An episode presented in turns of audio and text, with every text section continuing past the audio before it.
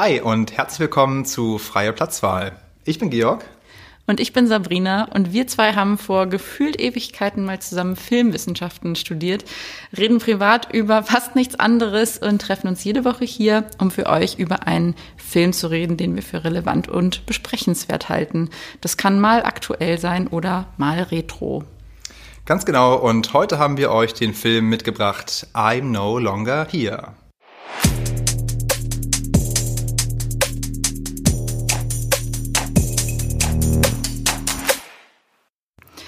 Ja, genau. Also es geht um I'm No Longer Here, Ya no estoy aquí auf Spanisch, eine mexikanisch-amerikanische Koproduktion.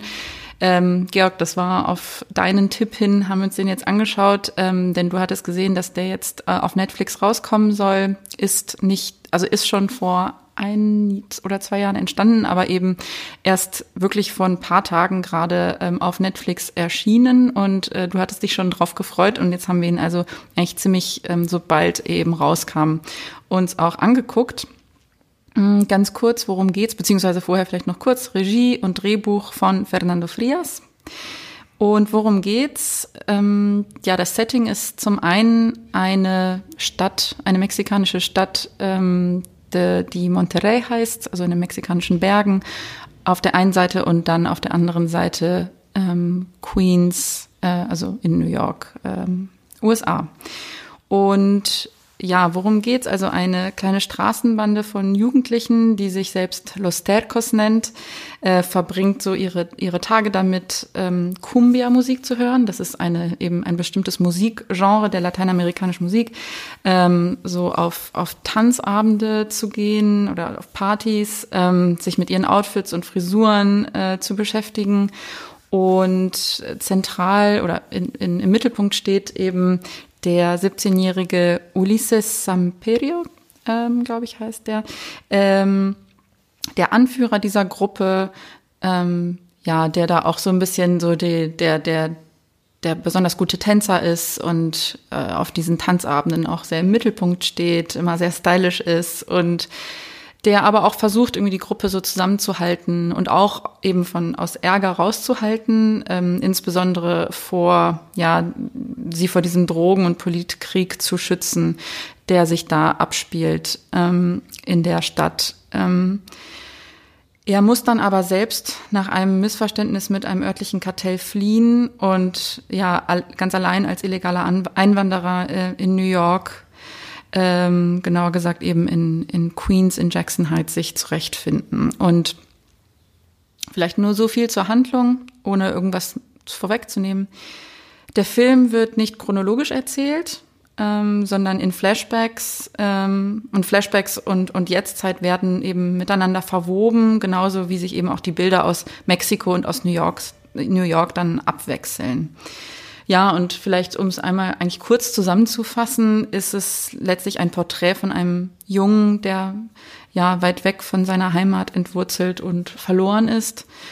Und ja, sicherlich lässt sich auch sofort irgendwie eine Parallele ziehen ähm, zu seinem Namen Ulysses, also im Englischen noch sozusagen näher dran am spanischen Ulysses, im deutschen Odysseus ähm, ja, der eben eine, eine Odyssee in, in ferne Länder macht. Und wenn man, wenn man vielleicht die Sage des Odysseus kennt, dann kann man eigentlich auch schon so ein bisschen voraussehen, wie es denn für ihn endet oder wohin er den denn dann am Ende gehen muss. Genau, also vielleicht erstmal so viel dazu. Und jetzt würde mich interessieren, Georg, nachdem du dich vor allem ja auch sehr auf den Film gefreut hattest, wie, wie fandest du ihn denn? Ähm, also ich kann das in einem Wort zusammenfassen. Ich fand ihn, nee, ich kann es in zwei Worten zusammenfassen. Ich fand ihn wahnsinnig gut. Er hat mir richtig gut gefallen. Ähm, lustigerweise hat er ja ganz viele Parallelen zu Tiger Tail, den wir letzte Woche besprochen haben. Es geht um, die gleichen Themen, es geht um kulturelle ähm, Entwurzelung, ähm, es geht um Identität, wer bin ich eigentlich, was macht mich zu dem, der ich bin, was bedeutet Heimat, ähm, Verlust davon. Und aus meiner Sicht schafft der Film das einfach viel besser als Tiger Tail, diese, diese gleichen Themen zu erzählen. Ich finde ihn wahnsinnig kraftvoll. Ähm, ich finde ihn wunderschön gefilmt. Äh, wir sehen irgendwie ähm, ganz oft Ulysses äh, in sehr weitwinkligen Aufnahmen, ähm, so habe ich mir das gemerkt, in weitwinkligen Aufnahmen ähm, in der Landschaft, einerseits entweder in Monterey oder in, in Queens und ähm, sehen irgendwie auch dadurch, wie seine wie er in die Umgebung eingebettet ist und ob er da eben vertraut ist oder fremd. Ähm, also wirklich wahnsinnig schön gefilmt, ähm, auch ganz starke Bilder, ganz ruhige Bilder auch, ähm, ganz oft mit fixer Einstellung oder so einem ganz leichten Zoom. Und irgendwie sowohl er ähm, als Figur als auch ähm, wie es gefilmt ist, sehr lakonisch, mit sehr viel Ruhe und trotzdem sehr viel Kraft. Also ähm, der Film macht eigentlich gar nicht viel, er erzählt auch gar nicht viel. Ich glaube, man könnte wahrscheinlich auch sagen, dass der Film erzählerisch äh, ein bisschen ähm, schwächelt. Ich muss aber sagen, für mein Empfinden hat das den Gesamteindruck äh, überhaupt nicht geschmälert. Also von meiner Seite eine absolute Empfehlung. Ja, also was das Formale oder die Inszenierung angeht, stimme ich dir absolut zu. Ich finde, der Film zeigt ganz, ganz, ganz tolle Bilder, meist statisch, wie du schon sagtest, sehr ästhetisch, aber auch sehr unaufgeregt in Szene gesetzt. Ich finde, es gibt oft sehr viel Symmetrie äh, in, den, in den Bildern. Also ob das jetzt die Szene ist in New York, wo er da irgendwie ähm, mittig positioniert ist zwischen zwei Schaufenstern und man hat irgendwie dieses, das rot und das grüne Neonlicht auf der einen und der auf der anderen Seite. Ähm, selbst eine der, naja, sehr zentralen, hm, ich will nicht viel, ich will nichts verraten, aber sagt ein Turning Point, wo etwas Schlimmes passiert. Auch diese Straßenecke, an der das passiert, ist wahnsinnig symmetrisch. Von der einen Seite passiert was, von der anderen Seite passiert was. Also das ist mir sehr stark aufgefallen. Bildkomposition ist wirklich toll gemacht. Ich habe auch die ganze Zeit gedacht, boah, den würde ich echt gerne auf einer Kinoleinwand sehen. Das hat es irgendwie dann doch umso trauriger gemacht, dass man es jetzt gerade eben nicht kann. Ähm, ich glaube, das würde dem Film sehr viel gerechter werden. Mm. Und ähm, dann gibt's aber eben auch noch viele Tracking-Shots der Jugendlichen, wie sie sich nachts durch die engen Gassen bewegen oder eben da auf verlassenen Bau, auf verlassenem Baugelände tanzen. Und ähm, ja, ich finde, wie du sagst, ähm, wirklich, also ganz, ganz tolle Bilder, sehr, sehr schön gefilmt, hat mir auch super gut gefallen. Was mir auch sehr gut gefallen hat, ähm, war, dass er ja eigentlich fast etwas Dokumentarisches hat.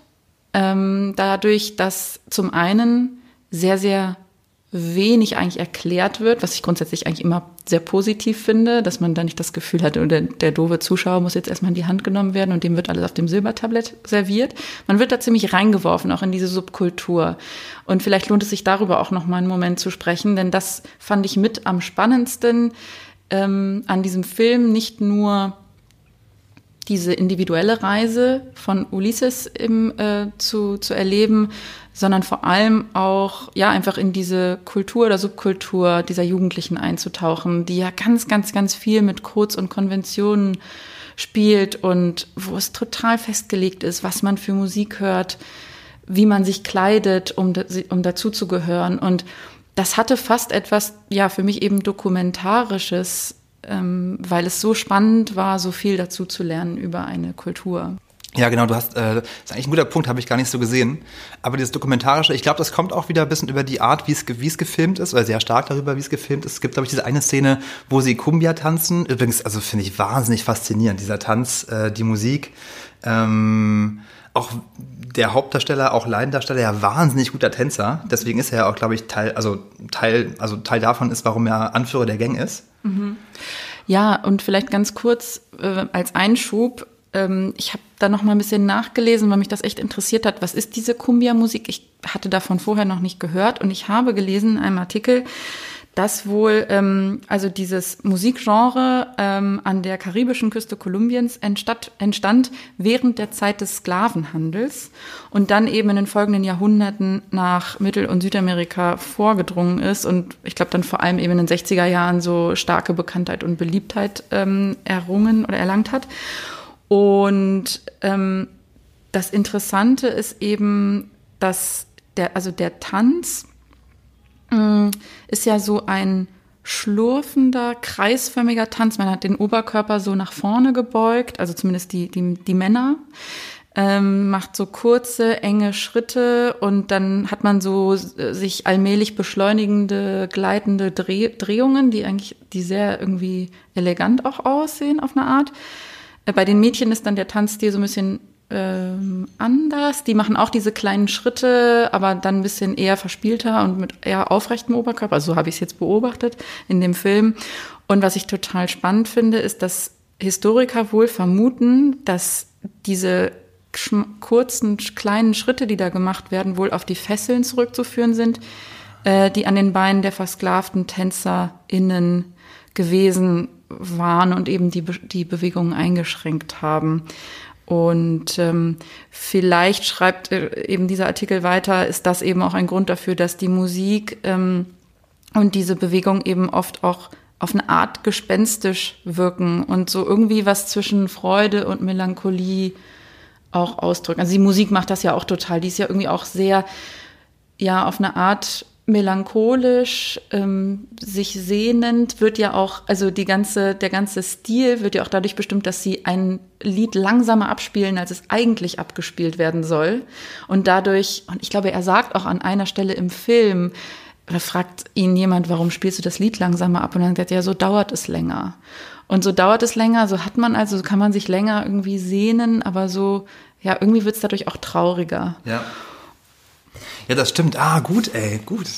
Dieses Sehnsuchtsthema, ne? Mhm, genau. Ähm, äh, und total, also ich, ähm, aber das, allein dafür lohnt es sich aber auch wirklich, diesen Film zu gucken, um diese, diese, diese Tänze zu sehen. Also wie du sagst, diese, diese Schritte und dann ist ja alles Ausholende eigentlich aus dem Oberkörper heraus. Ähm, ja, super interessant. Ja, total, finde ich auch. Ähm, ich hatte dich aber unterbrochen. Du wolltest eigentlich was anderes sagen. Wir waren noch beim Thema dokumentarisch, sorry. ja, ähm, ich wollte eigentlich nur sagen, es gibt eben diese Szene, wo getanzt wird und das, was es eben dann dokumentarisch macht, und das macht der Film öfter, ist, dass er eigentlich wie eine Art starre Kamera installiert, die nicht bewegt wird. Und es gibt diese eine Szene, in der bestimmt für zwei Minuten lang getanzt wird. Äh, Ulysses tanzt, die Gang, die Tedekos, die tanzen und die Kamera bewegt sich gar nicht und man sieht die Bewegungen, mal ist jemand mehr im Frame, mal ist jemand mal weiter raus. Und ich glaube, das ist auch so ein bisschen die Qualität, die du mit dokumentarisch meinst. Ist mir gerade nur eingefallen. Ja, genau, absolut. Und was sicherlich auch noch dazu beiträgt, ist, dass, du hattest es, glaube ich, eben auch schon kurz angerissen, dass vor allem mit Laiendarstellern gearbeitet wurde. Und äh, also das macht das Ganze natürlich auch irgendwie viel unverstellter und irgendwie natürlicher auf eine Art und vielleicht eben auch dokumentarischer. Was ich auch noch total spannend finde, ich würde gerne noch ein, zwei Sätze zum Thema ähm, Style irgendwie verlieren, weil ich das total spannend fand, ähm, wie unfassbar kodiert irgendwie alles ist, was sie tragen. Ne? Also sie haben, ähm, die, die Jungs haben irgendwie diese weiten Baggy-Hosen an, ähm, sie tragen Chucks, ist es sogar so bis hin zu der Art, wie Chucks geschnürt werden, merkt man, auch das wird ja einmal kurz gezeigt. Ähm, äh, ist das wirklich alles so durch, durchdekliniert. Ähm, und auch die Frisuren sind ja super kunstvoll und elaboriert. Ne? Also nicht mal eben so gemacht, sondern die haben das, also ich finde es wirklich faszinierend, wie diese Gruppenzugehörigkeit sich so stark ähm, sowohl für die Jungs als auch für die Mädchen ähm, ja definiert über Musik und Style. Und ja, ich glaube einfach, was ich sagen will, ist, wenn man sich nur so ein bisschen äh, ähm, interessiert auch äh, für Subkultur und, und ähm, ja, den sozusagen ästhetischen Ausdruck und musikalischen davon, dann ist das ähm, ja einfach ein wahnsinnig spannender Film. Auf der anderen Seite ist es aber natürlich auch deswegen total ähm, ja so essentiell, weil es so identitätsstiftend ist für ihn und er dann für alles, wofür er sich also so gefeiert wird zu Hause, ähm, ja verspottet wird. Ähm, in, in New York oder eben im, ähm, im Exil so für ihn.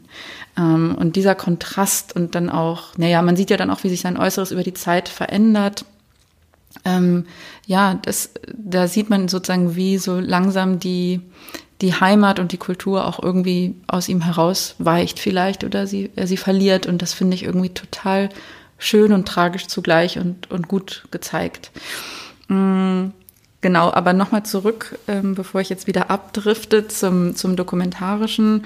Ich sagte ja schon, dass ich das, ähm, das klingt jetzt irgendwie so, als wäre das ein Dokumentarfilm. Das ist es absolut nicht. Das vielleicht nochmal an dieser Stelle wirklich unterstrichen, äh, und äh, das möchte ich nochmal unterstreichen. Ähm, ich mag es und ich stimme dir auch total zu, ähm, gerade im Vergleich zu Tiger Tail, dass dieser Film es viel besser schafft, ein, ähm, ja, das, das Konzept von Entwurzelung und Auswanderung, den Schmerz und die Heimatlosigkeit rüberzubringen, auch weil er eben nicht versucht, irgendwie ein ganzes Leben zu erzählen, sondern nur einen Ausschnitt. Und ähm, ich mag auch, dass eben nicht alles, das sagte ich ja schon, ähm, einem serviert wird, sondern dass man auch sehr, sehr viel sich über den Zeitlauf des Films irgendwie selbst zusammenreimen muss. Und ich mag es, dass also diese Lücken offen gelassen werden. Gleichzeitig liegt darin aber für mich auch ein großes Problem des Films und vielleicht um nochmal, du hattest den Vergleich aufgemacht zu Tiger Tail, um den vielleicht nochmal aufzugreifen. Letztes Mal hatte ich ja gesagt, Tiger Tail hat mich formal nicht überzeugt, aber irgendwie trotzdem berührt. Und bei diesem Film würde ich es fast andersrum sagen. Der hat mich formal total überzeugt, aber irgendwie hat er mich nicht berührt und ich habe mich gefragt, oder nicht hm, ja nicht über alle Maßen berührt. Ich habe mich gefragt, woran das liegen könnte.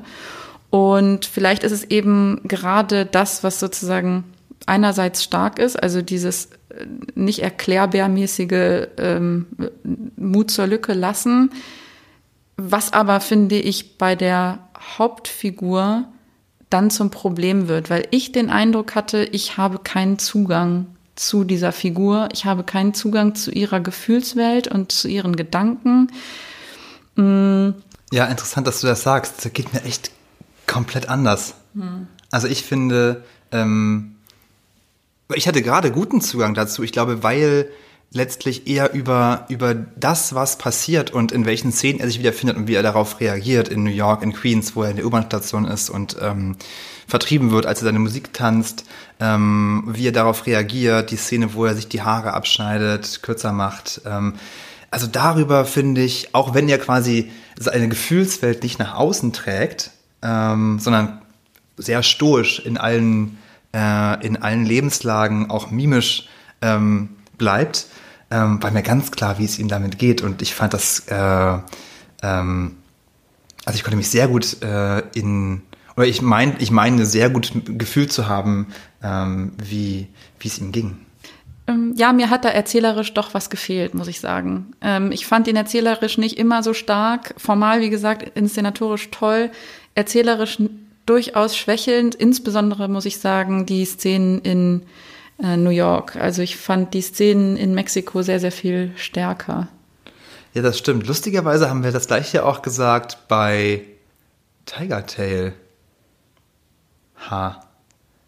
Interessant. Warum, also ist das denn, okay, nur ein kleiner Seitenarm, Frage am Rande, können wir vielleicht nicht beantworten, aber ist das vielleicht auch strukturell, erkennen wir Erzählstrukturen besser in Räumen, die uns vertrauter sind? Also liegt das auch daran, dass uns die anderen Räume, ob das nun Taiwan oder Mexiko ist, einfach auch so fremd sind, dass wir dort eher akzeptieren und das als wahrhaftig oder gut erzählt empfinden? Weiß ich gerade nicht. Okay, du meinst, das ist also von uns eigentlich weiter weg fremder, vielleicht und deswegen aber schneller authentisch wirkend. Ja, also so wie man auch ganz oft findet, weil ich persönlich ganz oft Probleme habe mit deutschen Filmen, ähm, weil ich der Sprache extrem mächtig bin und viel noch, ich glaube noch mal viel tiefer als in fremdsprachigen Filmen verstehe, ob jetzt gerade was im Dialog funktioniert oder irgendwie hölzern ist. Vielleicht ist das mit Kulturräumen ähnlich. Ist nur so ein kleiner Seitenarm, ähm, der mir gerade noch mal eingefallen ist. Ich wollte dir aber noch eine Frage stellen. Und zwar ähm, habe ich mich zwischendurch gefragt, wenn es darum geht, okay, was für ein Genre ist da dieser Film? Wohl muss man, glaube ich, gar nicht genau benennen, aber eine Frage, die mir trotzdem aufkam, die ich dich äh, gerne fragen wollen würde, ist, würdest du denn sagen, dass es sich hier um eine Art Coming-of-Age-Film handelt? Also er hat bestimmt Elemente des Coming-of-Age-Films, das würde ich schon sagen. Ich meine, er ist 17, er ist in dem Alter, wo es irgendwie, er ist an der, sozusagen, er muss erwachsen werden, er muss dann auch irgendwie sehr schnell ja erwachsen werden durch alles, was ihm passiert.